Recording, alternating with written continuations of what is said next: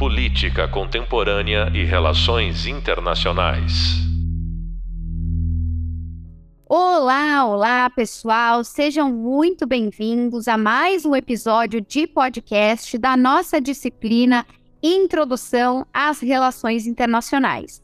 Hoje nós vamos complementar o papo que começou no podcast anterior, quando nós falávamos sobre atores das relações internacionais.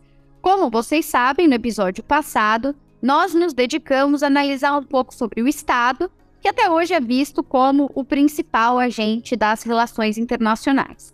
Agora, nós vamos nos dedicar e pensar um pouco mais sobre as outras duas categorias de atores que nós já aprendemos aqui no nosso curso no Hub Visual. Vamos falar sobre organizações internacionais e sobre forças transnacionais. E para tanto, nós trazemos aqui para a roda uma convidada especial, uma amiga querida que vai compartilhar conosco um pouco do seu conhecimento e também daquilo que ela acompanha enquanto vivência, enquanto experiência profissional convivendo com essas organizações, com esse tipo de realidade. Eu dou as boas-vindas à professora Vanessa Matiasik, Vanessa, muito obrigada por ter aceito é, esse convite. É sempre um prazer ter a oportunidade de partilhar tempo contigo. Os nossos alunos certamente se beneficiarão. Vou te apresentar formalmente, na sequência te deixo absolutamente à vontade para dar um oi para a nossa turma. A professora Vanessa é professora da FAAP no curso de Relações Internacionais de Graduação. Ela também é pesquisadora do Núcleo de Pesquisa em Relações Internacionais, o NUPRE, e do Grupo de Estudos de Defesa é, e Segurança Internacional, o GEDES da Unesp. Ela concluiu pós-doutorado no programa de pós-graduação em Ciência Política da USP, inclusive, com financiamento CNPq, enfim, é, envolvimento bastante intensivo nesse sentido. Ela é doutora em História pelo Unesp de Franca é, e também desenvolveu pesquisa de doutorado sanduíche em Georgetown, é, com financiamento Fulbright CAPS. Ela é mestre em Relações Internacionais pela Unesp, no programa de pós-graduação em Relações Internacionais Santiago Dantas, é, e bacharel em Relações Internacionais pela Unesp de Franca. Vanessa, seja bem-vinda, sinta-se em casa, uma alegria ter você conosco hoje. Olá, olá a todos que estão frequentando o curso, é um prazer poder compartilhar com vocês é, a vivência, conhecimento em determinadas áreas. E parabéns também à professora que conduz muito bem o curso de introdução às relações internacionais e com certeza os alunos vão aprender bastante, né, com todos os ensinamentos que você tem para passar.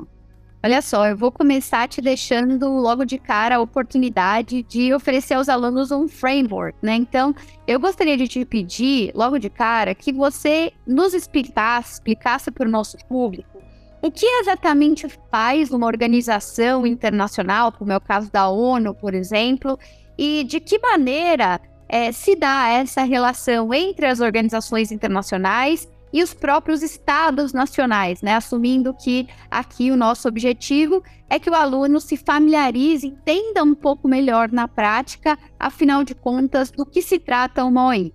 Ótimo. As organizações internacionais elas são formadas por estados nacionais.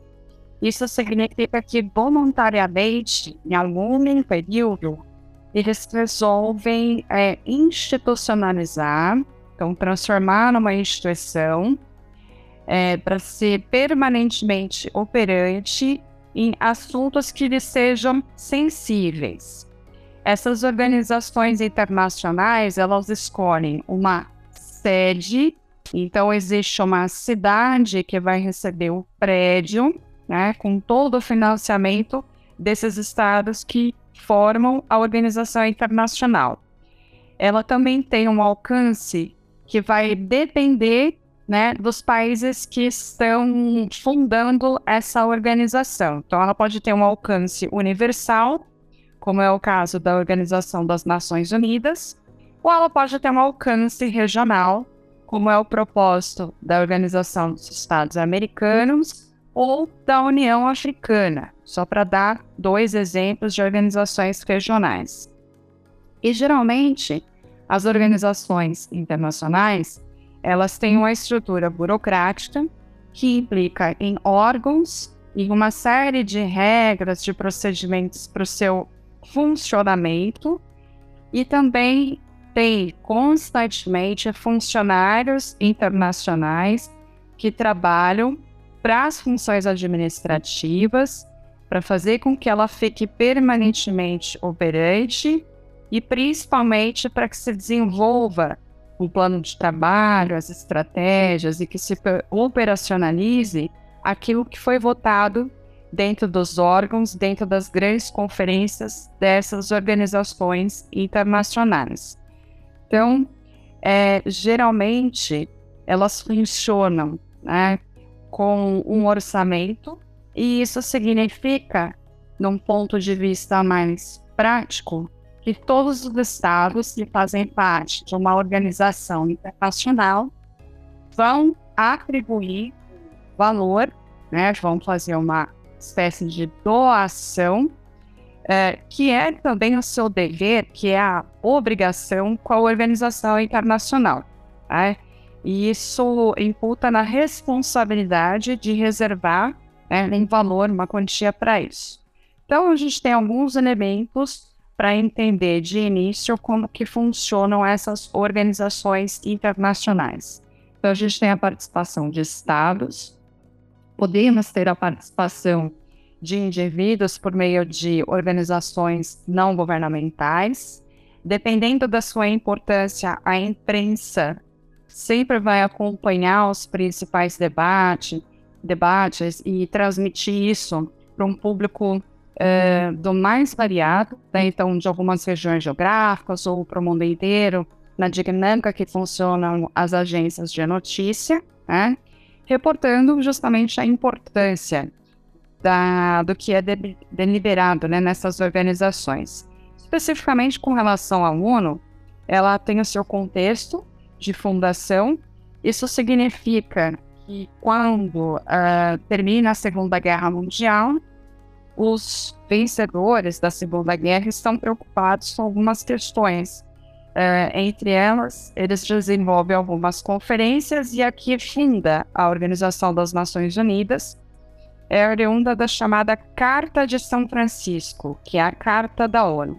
São Francisco, que é uma cidade na, Cala na Califórnia, Estados Unidos, que recebeu as diversas delegações, então nós estamos falando de mais de 50 países membros, né? E que se debruçam na redação da Carta da ONU. Hoje, a Organização das Nações Unidas ela perfaz mais de 100 Estados-membros, então é possível perceber que ela cresceu. Logo, a sua importância foi validada de 1945 até o momento uh, atual. E ela é composta por diversos órgãos, né? Isso ficou registrado na sua carta de fundação, na qual os estados nacionais eles vão poder atuar. Então, a primeira organização é a Assembleia, a primeira primeiro órgão, né, a Assembleia Geral, no qual todos os estados é, participam. Geralmente, isso tem todo o ano corrente ONU, é, o mês de setembro, para o seu funcionamento. E temos reunidos esse 200 estados-membros. O Conselho de Segurança ele vai resolver questões de paz e segurança internacional, é, vai defender é, o mecanismo de segurança coletiva e implica em 15 Estados-membros. Então, 10 membros rotativos e os 5 permanentes. O Conselho Econômico Social, ele reúne uma série de informações do próprio tema, né, que ele dá, confere nome ao órgão, mas espe especificamente também coordena as agências e programas da ONU, coleta as informações e verifica sobre o seu padrão é, de funcionamento, o que falta é, pedir aos demais Estados-membros, o que precisa ser melhor é, resolvido. A Corte Internacional de Justiça também está ali na Carta da ONU. Ela não funciona na sede da organização que fica em Nova York, atualmente. A Corte Internacional de Justiça vai resolver conflitos de natureza jurídica dos estados e ela funciona é, no, na Holanda e área. Né? Então, ela tem uma outra uh, performance, dado que nós estamos falando de uma composição de juízes. Também no momento de 45 até 1994, o Conselho de Tutela foi operante e ele deveria zelar pelos territórios que ainda não haviam conquistado independência. Então, o último território tutelado foi Palau, que conquistou independência em 1994. A partir de então, esse conselho de tutela ele não tem mais função né, da é, qual a ONU previu a Lei 1945. E outros órgãos vieram e adquiriram importância, como, por exemplo, a partir de 2006, o Conselho de Direitos Humanos, é, mas que não está na Carta de São Francisco, porque não era essa atribuição que os Estados-membros imaginaram quando sentaram no pós-guerra para escrever sobre a importância, os principais princípios dessa organização. Então, aqui a gente tem basicamente né, uma introdução sobre como funciona a ONU, bem como as possibilidades pelas quais esses Estados-membros podem atuar. Então, desde a Assembleia Geral, os diferentes órgãos, indicar juízes por meio do sistema de listas da Corte Internacional de Justiça, então, vai depender bastante do interesse né, desses estados nacionais em operar dentro da ONU e em quais temas que eles querem vincular mais a sua atuação.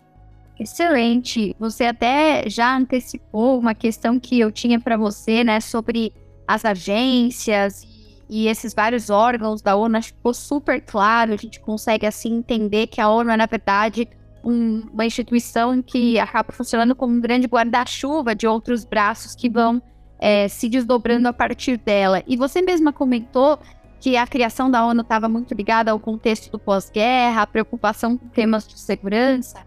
Mas para quem desembarcou no século XXI e vê a ONU nesse momento atual, certamente vai identificar que a ONU hoje não é mais apenas uma organização que zela pela paz, é uma organização que o faz assumindo cada vez um viés mais complexo, né, com várias áreas, enfim.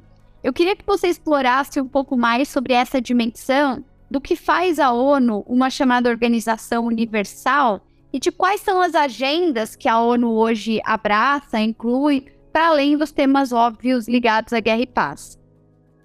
Tá certo. É, para ficar, então, mais claro sobre todas uh, as áreas de atuação da Organização das Nações Unidas, uh, ela tem como responsabilidade primordial a manutenção da paz e da segurança internacional. Então, qual é o raciocínio? O precedente da criação da ONU foi a Liga das Nações. Então, terminada a Primeira Guerra Mundial, uh, Conferência de Paris, 1919, e os países, sobretudo países europeus, se tratar até mesmo a Primeira Guerra Mundial com grande envolvimento de países europeus, uh, eles acreditaram que seria interessante criar uma organização internacional que pensasse sobre diversos assuntos, mas principalmente que evitasse é, a deflagração de uma Segunda Guerra Mundial. Embora esse fosse um objetivo, a Liga das Nações não conquistou isso. E a Segunda Guerra Mundial, em 39, se inicia e uh, vai ter uma série de fases e confrontos até que ela se encerre em 1945. Portanto, a maior missão da ONU significa, né, no contexto de 45 e no contexto contemporâneo, evitar que haja um outro grande conflito. Né? E isso significa evitar a eclosão de uma terceira guerra mundial. Dado que esse é o objetivo, é, e partilhando os Estados-membros desse mesmo ideal, isso significa que países de diversas regiões do globo, então, é, do continente africano, continente americano, Europa, Oceania, Ásia, Oriente Médio, todos esses países vão é, somar esforços para evitar a eclosão, então, de uma terceira guerra mundial. Né? Pelo menos esse é um grande propósito. Mas não deixando outras questões de lado, defesa de direitos humanos sempre foi um assunto extremamente importante dentro da organização. Ela se acomodou de início é, dentro do Conselho Econômico Social por meio do, da Comissão de Direitos Humanos. E isso foi até a criação do Conselho de Direitos Humanos da ONU. Então, a gente tem um, uma vasta agenda de defesa de direitos humanos, que levou, é claro, a uma série de convenções, e tendo aí como a Declaração Universal de Direitos Humanos como a primeira, mas também sistemas de garantias específicos. Então, proteção a indígenas, idosos, pessoas com deficiência, é, todo o esforço de prevenção contra a tortura, eliminação de qualquer forma de discriminação contra mulheres, promover a equidade é, de gênero. Então, uma agenda super importante dentro da organização, que leva aos mais variados assuntos e também alguns uh, chamados efeitos colaterais de conflitos internacionais. Então, uh, refugiados, né, costuma ser um exemplo disso, dado que muitas pessoas fogem, muitos civis fogem de uma situação de beligerância. Para isso, a gente tem o Alto Comissariado das Nações Unidas para Refugiados, é bastante operante também. E além da questão relacionada a esse princípio da defesa dos direitos humanos, podemos destacar que, é, por se tratar de ser uma organização de natureza política, ela deve estabelecer relações amistosas entre os povos, né? Então, por meio do multilateralismo, se pretende é, diminuir divergências políticas entre os estados e fazer que, por meio dos diálogos, consigam chegar a um acordo. Né? E nessa é, direção, a organização é muito importante para, por exemplo, prevenir né, guerras regionais, novos conflitos, ou até mesmo uma grande guerra generalizada. Além disso, ela também prima pelo respeito ao princípio de autodeterminação dos povos. E isso é super importante destacar, porque trata-se da, da intenção que alguns povos que não se aceitam mais representados dentro de um Estado nacional, ou até mesmo como foi o exemplo é, do que levou a argumentação é, dentro do Congresso sionista para a criação do Estado de Israel. Né? Então, foi movimentado esse é, argumento né, de autodeterminação dos povos para que eles reivindicassem né, um território para que todos os judeus que seguiam espalhados pelo mundo pudessem viver novamente dentro do mesmo território. E para isso, é, dentro da ONU, e quando foi é, dialogado sobre o que resultou no plano de partilha. É, na época, os judeus escolheram então como uma possibilidade a Palestina, né, no momento que convergiu é, com o fim do mandato britânico e por isso que se operacionalizou dessa forma. Mas a parte dessa questão, isso significa que povos de diferentes regiões do mundo que por alguma razão resolvam é, tomar as rédeas né, das suas intenções, ou querer criar as suas organizações, criar até mesmo um novo Estado, é, poder ter um reivindicar esse direito, por exemplo, né, junto à Organização das Nações Unidas. Pode ser um ponto polêmico, pode ser um ponto que leve a constrangimento a alguns estados, né? É, pode ser muito difícil de operacionalizar politicamente, mas é uma agenda é, importante para é, alguns é, povos que não se sintam contemplados, né? E para isso, acho que o melhor exemplo seria justamente é, palestinos, dado que não existe, né, um Estado da Palestina. Então, a gente já entra, né, na, na própria problemática de ter tido um plano de partilha que é, formalmente designou isso, mas a operacionalização não foi é, findada nesse objetivo. Uh, temos também né, a cooperação dos países na solução de problemas internacionais, eu já destaquei uma série de exemplos disso, e que podem ser de natureza econômica, social, cultural e humanitária.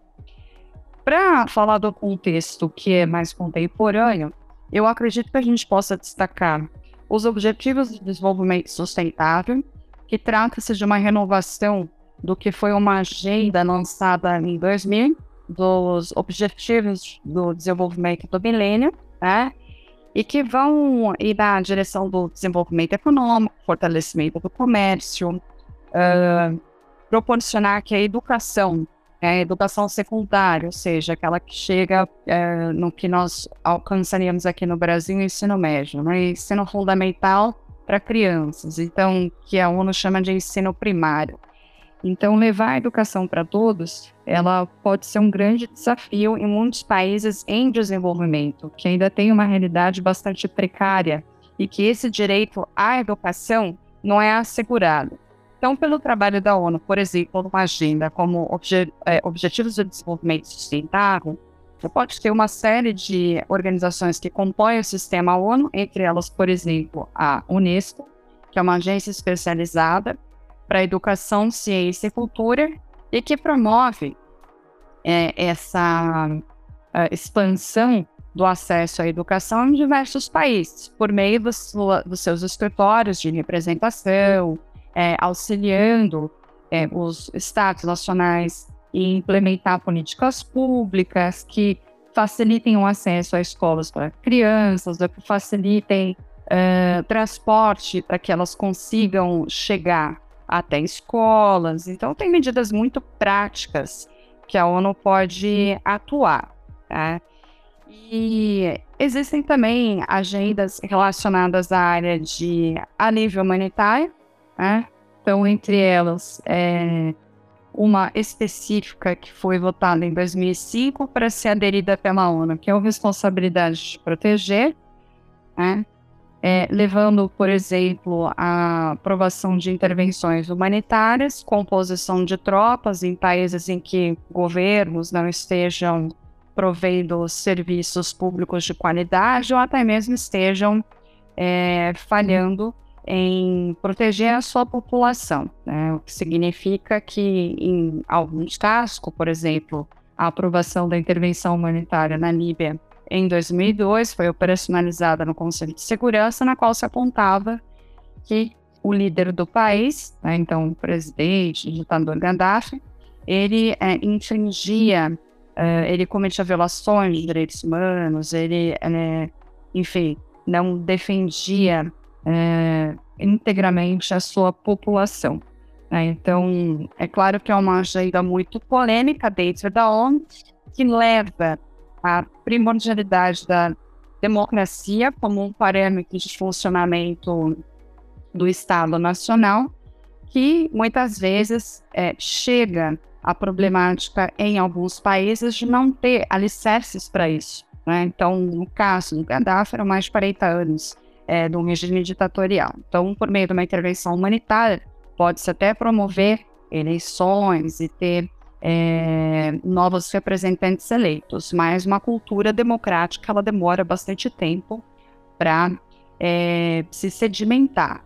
E junto com algumas intervenções né, da ONU, é, também vão as, os programas da ONU, as agências especializadas ou até mesmo o Alto Comissariado para promover a nível humanitário, que pode ser, por exemplo, de uma forma mais é, pragmática, né?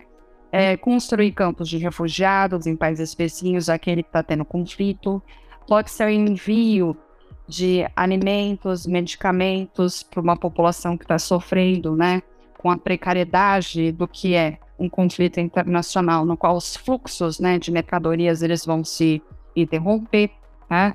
Então tem uma agenda é, bem importante na operacionalização disso. E uh, focado em outro exemplo, lidando com conflitos internacionais, podemos também abordar as operações de paz da ONU, que foi um mecanismo, um, sobretudo, normatizado a partir da crise do canal do Suez, isso em 1956, mas que, a partir dos anos 90, tem né, um envio de diversos contingentes para as mais variadas regiões do mundo, sobretudo para países que haviam conseguido independência num período mais recente.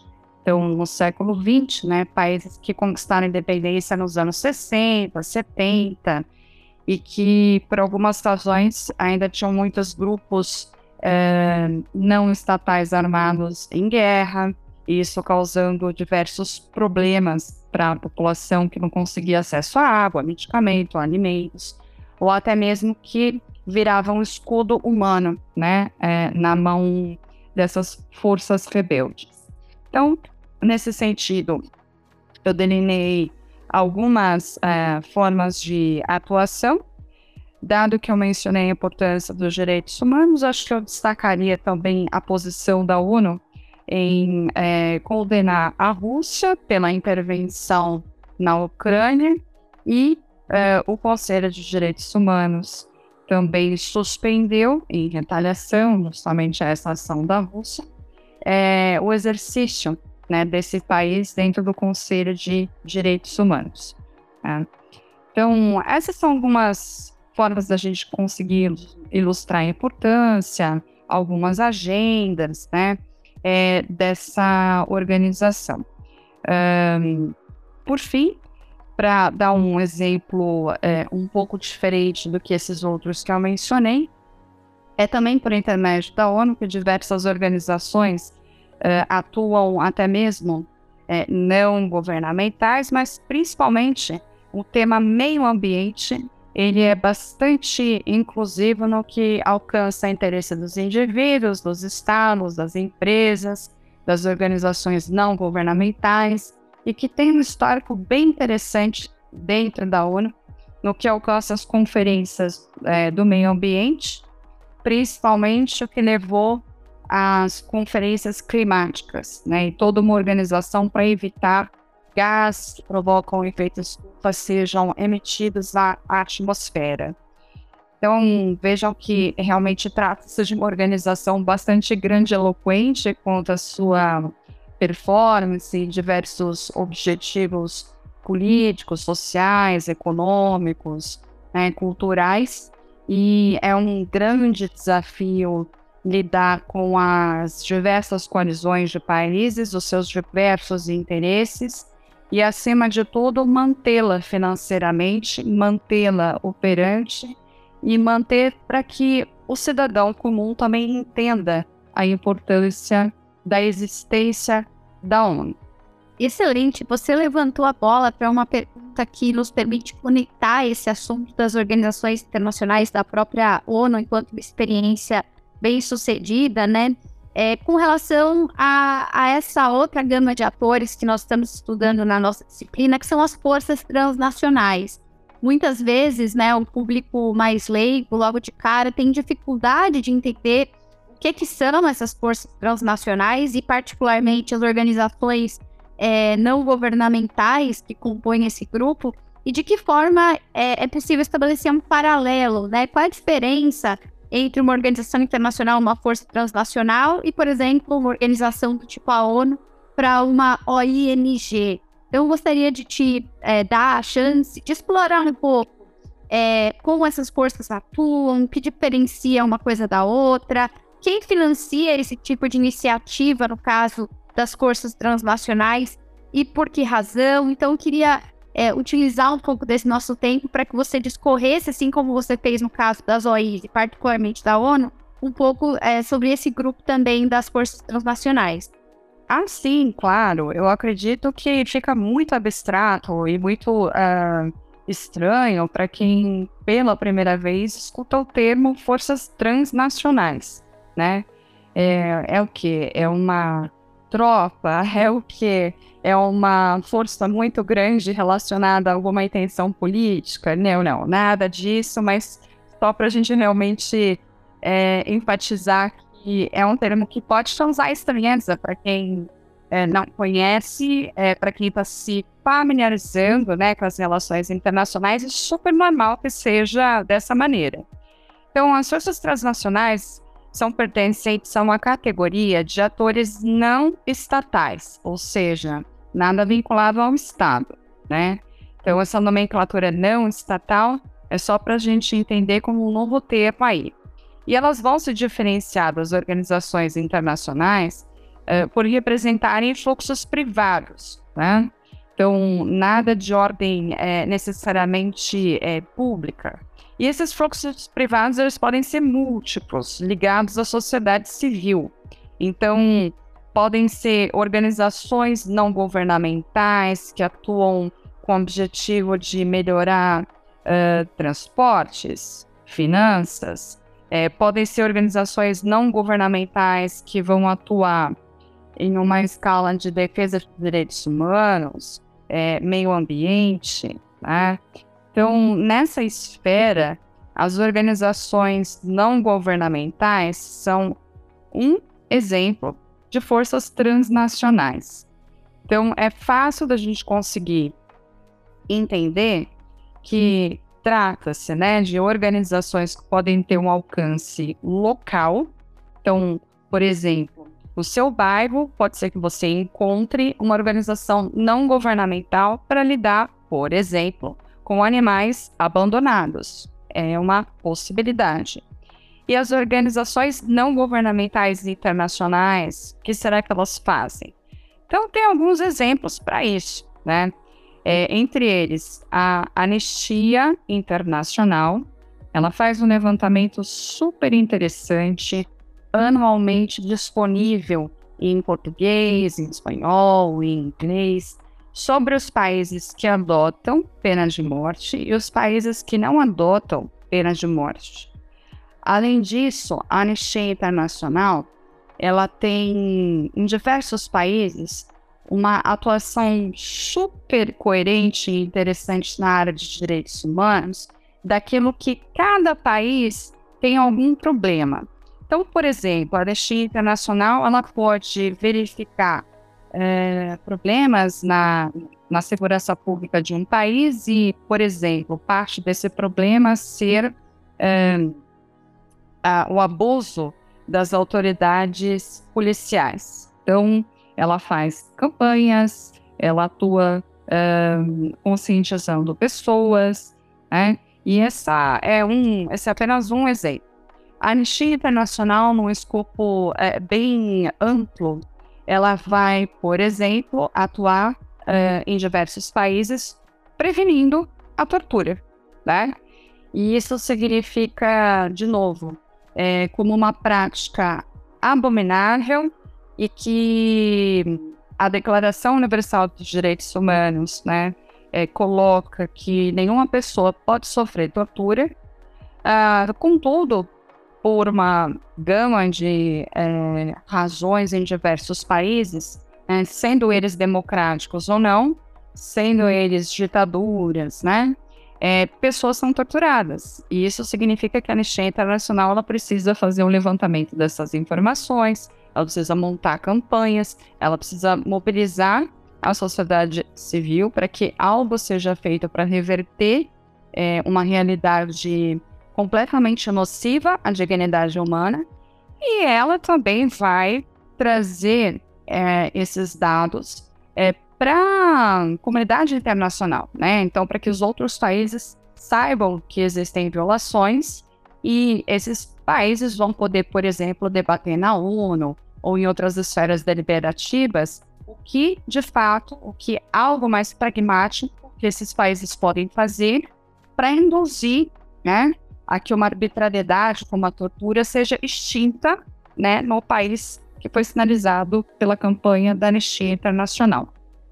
Então, é, quem pode fazer parte, por exemplo, de uma organização não governamental como a Anistia?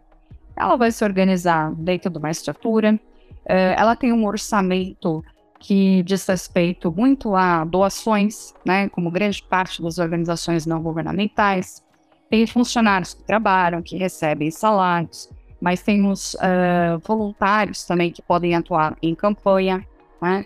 Tem uh, um alcance que é universal, né? E que vai, é, por exemplo, se beneficiar é, de contratar pessoas dentro dos países nos qual, no, no qual a Anistia Internacional é operante. Isso é análogo a outras organizações, como, por exemplo, é, Human Rights Watch. Né? Então, é, é uma organização vinculada à defesa de direitos humanos, eles fazem é, esse monitoramento tanto em países que têm conflito, em países que não têm conflito. E acho que outra coisa super interessante a se destacar, dado que eu falei anteriormente da Líbia, né, é a funcionária responsável por acompanhar uh, a intervenção humanitária em 2011, que foi mandada para a Líbia, ela fez uma ponderação super uh, importante quanto, por exemplo, ao tratamento que foi dado na captura do Gaddafi. Né? Então, os grupos rebeldes, então, é, grupos inimigos do Gaddafi, é, conseguiram capturá-lo. É, essas imagens elas foram televisionadas, a gente consegue ter o acesso a elas, são bastante até desagradáveis, no qual você tem ele sendo é, espancado até a morte, né? Por aqueles que eram inimigos deles. Então, é, no caso, né, da funcionária da Human Rights Watch, ela justamente argumentava que como é que se pode mobilizar uma intervenção para proteger direitos humanos e por mais que ele tenha sido é, destacado como uma pessoa promotora de violações, né, que jamais, dado a universalidade disso, né, dos direitos humanos, que ele não poderia ter sido tratado dessa forma, né, merecia um julgamento mais justo do que simplesmente né, ser é, violentado até a morte ali nas ruas do país. Então, são exemplos interessantes para a gente ver a atuação das organizações não governamentais, é, do qual podem participar indivíduos do mundo inteiro, que justamente recebem essas doações. Então, aqui fica explicado uh, de uma forma um pouquinho mais pormenorizada um exemplo de forças transnacionais. Mas acho que a gente poderia dizer também que é possível é, visualizar como é, exemplo, né, pelo menos para uma parte da literatura, que forças transnacionais viram, por exemplo, é, empresas multinacionais, empresas é, que têm também o seu caráter de capital privado, é, geralmente tem uma matriz e as suas filiais. Um grande exemplo disso pode ser as empresas que são as agências de notícia, né? É, que tem uma força, que tem um alcance também, dado que elas acabam, é, sejam agências de notícias ou empresas como é, Google ou empresas como Nike, né? E tudo isso é, tem, obviamente, uma, uma, uma razão orientada ao lucro, mas que muitas vezes também podem ter um impacto é, dentro da, da, da, região que se opera, ou que tem um sistema produtivo. Né? Então, isso é super importante também de destacar essa diversidade. E, por fim, é, também há, há autores que vão sinalizar um outro exemplo de forças transnacionais, que não se trata de atores legais, né? Então, no primeiro exemplo que eu dei, organizações não governamentais ou empresas, isso significa é, ter um registro civil, então ser um ator legal, né? Então, ser reconhecido é, pelo direito como um ator legal. Agora, é, o terceiro exemplo que eu quero mencionar são forças transnacionais é, vinculadas a atores não legais, ou seja, ninguém abre um registro em cartório né, para funcionar, dado a, a atuação. E para essas forças transnacionais, a gente pode mencionar exemplos de organizações que promovem atentados terroristas, é, cuja finalidade é provocar o medo e a violência política, porque se entende, se pretende, por isso, né, conquistar é, algum espaço político. Então, eu gostaria de citar três exemplos, entre eles a Al-Qaeda, que ficou famosa após a atuação dos atentados que levaram ao 11 de setembro. É, também gostaria de mencionar Al-Shabaab, que é um grupo que promove atentado terrorista na Somália, mas em específico muitos atentados também ocorreram no Quênia. Então, dando um exemplo de um grupo que promove atentado terrorista na região chamada de Chipre da África. Né? E, por fim, uh, bastante conhecido, o Estado Islâmico, que conquistou alguns territórios no Oriente Médio não é reconhecido pela Liga dos Estados Árabes. Trata-se sim de pessoas que, numa interpretação mais radical do islamismo, uh, querem uh, montar um califado, querem montar, uh, remontar um momento, vamos dizer assim, mais próximo ao que foi o profeta dessa fé, né? Só que fazem isso é, de uma forma extremamente violenta. Também, é, por vezes, não é difícil de encontrar imagens chocantes né, de pessoas que são capturadas por extremistas do Estado Islâmico e que são mortas é, com tiro ou até mesmo com faca no pescoço, né? Televisionado isso é, para quem é, tiver o acesso a essas imagens. Então, forças transnacionais, elas são primeiramente o exemplo de organizações não governamentais, empresas multinacionais, são dois atores legais, ou seja, o direito reconhece, e outras, como é o caso de grupos que promovem atentado terrorista, que não necessariamente é, vão querer se registrar em cartório, porque a atuação é, se dá como uma atuação clandestina, camuflada, ataques surpresas, mas que ganham um forte destaque nos uh, jornais e que causam muito medo. E principalmente, é, todos eles, eles têm uma intenção política. Isso significa que uma vez que conquistem, né, é, um território, que consigam se organizar, pode ser que eles venham a ser, né, uma nova uma nova organização política. E muitas vezes os recursos né, que mantêm esses, é, essas organizações são atividades ilícitas. Tá? Então, no caso desses é, últimos exemplos que eu mencionei, tráfico de órgãos, tráfico de armas, tráfico de pessoas, essas são as atividades ilícitas que vão tráfico de entorpecentes, que vai movimentar os recursos né, dos, é, desses grupos que atuam dessa maneira. Excelente, a professora Vanessa, além de tudo, é eloquente, né? Ela é o, a pessoa que nasceu pronta, ela veio aqui, destrinchou essas duas frentes que a gente tem tentado é, introduzir agora no nosso curso. Então, eu só posso agradecer, professora, pelo seu tempo, pela sua disponibilidade e por ter materializado de uma maneira tão clara e tão didática um pouco do que a gente está definindo conceitualmente aqui no decorrer da nossa disciplina. Queria já deixar o convite para voltar sempre aqui e participar das nossas iniciativas e muito obrigada pela sua participação hoje. Obrigada, Fernanda, e eu espero que todos estejam acompanhando o seu curso aprendam cada vez mais, não somente com você, mas com os convidados que você é, está trazendo para o podcast.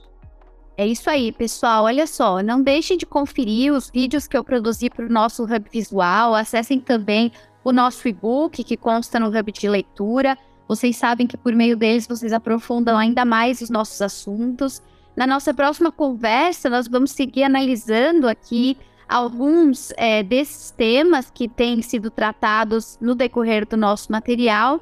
Então, eu recomendo fortemente que vocês nos acompanhem particularmente porque uma coisa vai levando a outra e assim o todo vai fazendo sentido dentro da nossa lógica pedagógica. Então, muito obrigada pela presença de vocês. Você acabou de ouvir um podcast sobre como atuam as OIs e os FTs é, com a professora Vanessa Matiassi, que eu sou Fernanda Manhota e eu te encontro logo menos para um outro papo. Política Contemporânea e Relações Internacionais.